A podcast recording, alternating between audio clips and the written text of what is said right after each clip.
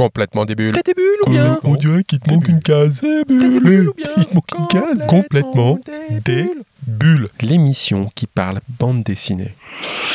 Aujourd'hui, nous allons parler course automobile, et plus particulièrement d'une course mythique qui a lieu tous les ans en juin, les 24 heures du Mans.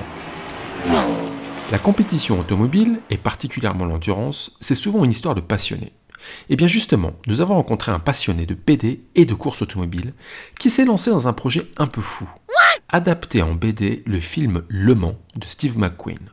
Salut Sandro Bonjour à tous. Alors quand on pense euh, Le Mans et Steve McQueen, on pense tout de suite à- au film Le Mans. Toi, t'en as fait une BD. Si on fait en fait le pitch du film, c'est un peu le pitch de ta BD. C'était quoi déjà l'histoire du film Le Mans? Alors l'histoire du film, c'est un, un pilote euh, qui a eu un grave accident et qui retourne sur euh, où il y a un de ses, de ses coéquipiers qui est, qui est décédé, un de ses amis. Euh, et rival aussi quand même qui est décédé. Et lui il retourne une année après au Mans et il refait la course. Et il a un deuxième accident justement. Et, euh, et voilà quoi. C'est un peu euh, une légende euh, déjà ce film, même si à l'époque c'était plus un, un documentaire qu'un film, parce que c'était quoi Un peu avant-gardiste ou? Oui, en fait, jamais une course automobile avait été euh, filmée de cette façon-là.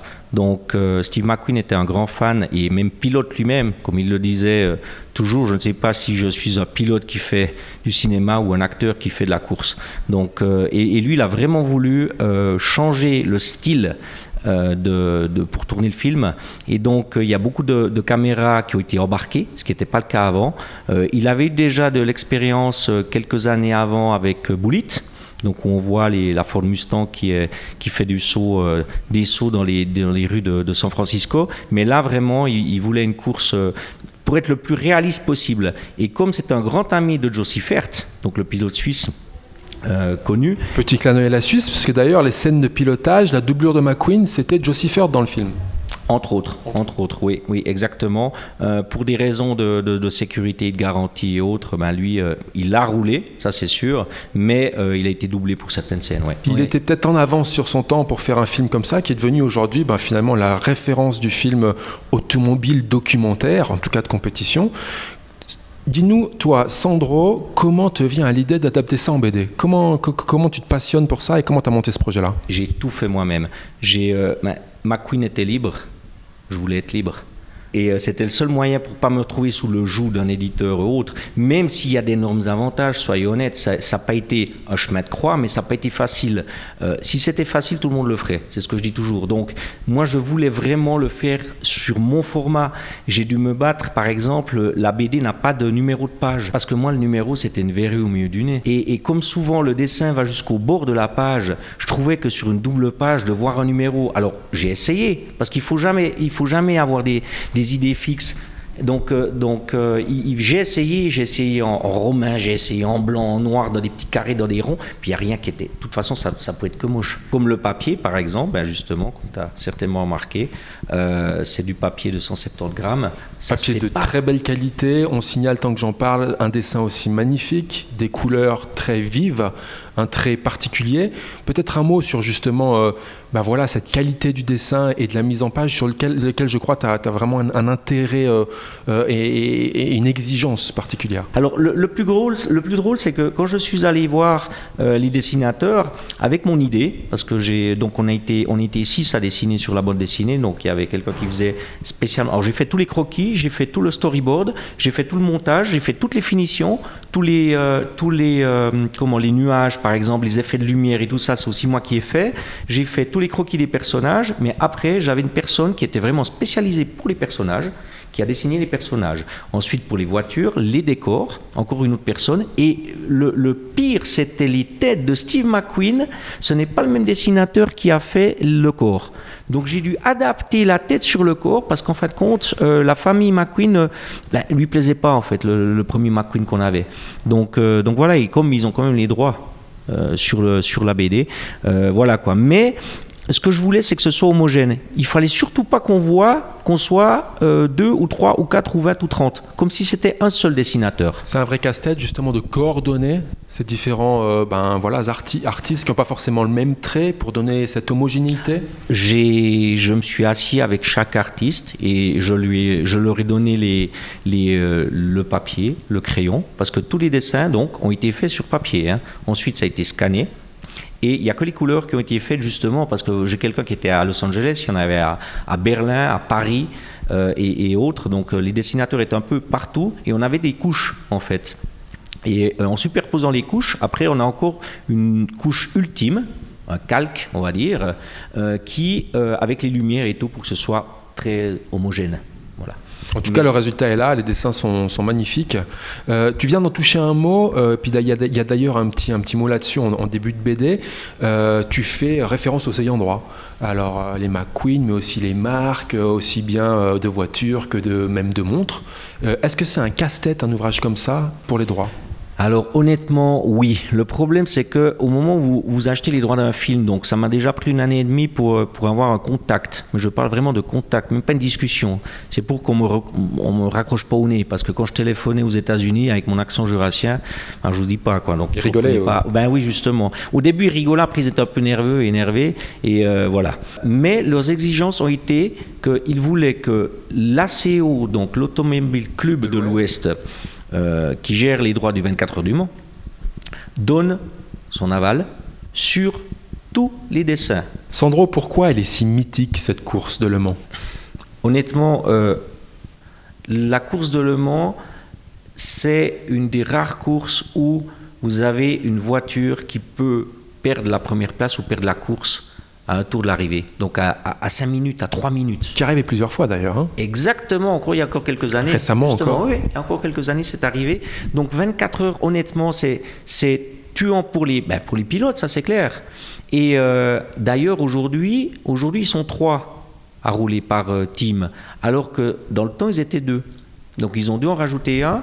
Et, euh, euh, et, même pour les machines, soyons clairs, parce que tourner euh, à fond pendant 24 heures, c'est pas une course d'une heure et demie, c'est pas du tout comme la Formule 1 ou autre. Donc c'est vraiment ce qu'on appelle de l'endurance. Ce premier album s'arrête un peu plus de la mi-course, donc tu l'as, dit tout à l'heure, il va y avoir une suite. C'est pour quand l'album numéro 2 ben, euh, J'aurais voulu qu'il sorte euh, pour maintenant les 24 heures du Mans le, le, 13, le 13, 14 juin, mais euh, c'est pas possible parce qu'on a encore quelques petits problèmes techniques à, régler justement avec les endroits et autres. Mais bon, voilà.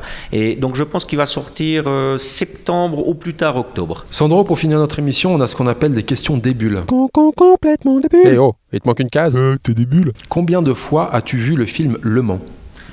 Euh, plus de 150. Dont, ouais, dont au moins 40 fois au ralenti. Parce que pour avoir, par exemple, les gradins, pour voir l'impression des, du public, euh, il faut le regarder au ralenti. C'est un truc de fou, mais je l'ai fait. Quel est le meilleur film sur la course automobile pour toi, de tous les temps? Ben, un que j'adore, c'est Rush. Rush. Ouais, ouais, parce que c'est vraiment, ouais, c'est une très très belle, c'est bien filmé. Bah alors, c'est clair, on peut pas comparer avec Le Mans. C'est une autre époque. C'est une autre époque exactement, et surtout l'histoire euh, avec Lauda. justement, c'était c'était très, euh, c'est tragique, mais mais c'est drôle. En plus, il y, y, a des moments qui sont très drôles. Des vrais pilotes avec. Euh, si je devais choisir, je prendrais ça, ouais. Ton pilote préféré? Josie Fert. C'était le meilleur? À mon avis, oui. Mais bon, je suis suisse il avait un seul défaut, il n'était pas jurassien. Ah. Et en plus, en plus, avec la course des rangiers, où il y allait très souvent, la course mythique, la course de côte, ouais, au Jura.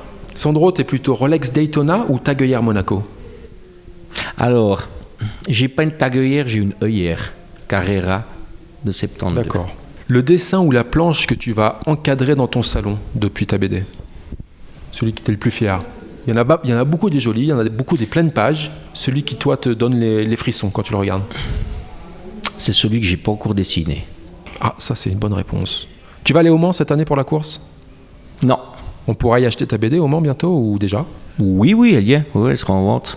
Et le tome 2, on pourra l'acheter où? Alors, euh, en Suisse, on est chez Payot et à la FNAC. Et euh, mais comme on est un petit éditeur, je les amène en carton moi-même hein, chez Payot. C'est ça qui est drôle. Donc tu fais vraiment Donc tout. ils me connaissent. Ouais. Tu fais mais vraiment mais c'est cool. C'est cool. J'ai oublié une question essentielle en parlant du Mans. Tu aimes les riattes Oui. Sandro, c'était un plaisir, merci, à bientôt. Merci à vous. Et pour finir la sélection de quelques albums que nous vous conseillons si vous souhaitiez vous caler une petite bande dessinée tout prochainement. Et on commence avec Zaroff. C'est l'histoire d'un chasseur d'hommes. À la fois distingué et sauvage, le comte Zaroff a fui les révolutions russes pour vivre sur une île déserte et s'adonner à sa seule passion, la chasse. Il fait des hommes prisonniers, les lâche, puis les traque pour les tuer comme des bêtes. Sauf que le chasseur va devenir chassé par la fille d'une de ses victimes qui cherche vengeance. Une histoire en mode survival, où tous les coups sont permis pour rester vivant dans un paysage de jungle primitive et luxuriante. L'histoire originale était une nouvelle écrite dans les années 30. Elle a très vite fait l'objet d'une première adaptation au cinéma pour donner naissance à un nouveau genre, le survival. Voici cette histoire en bande dessinée. C'est François Miville-Dechaine au dessin et Sylvain Rumberg au scénario. Et c'est aux éditions Le Lombard dans la collection Signée. On continue avec Bug, livre 2 d'une histoire en trois tomes de Enki Bilal.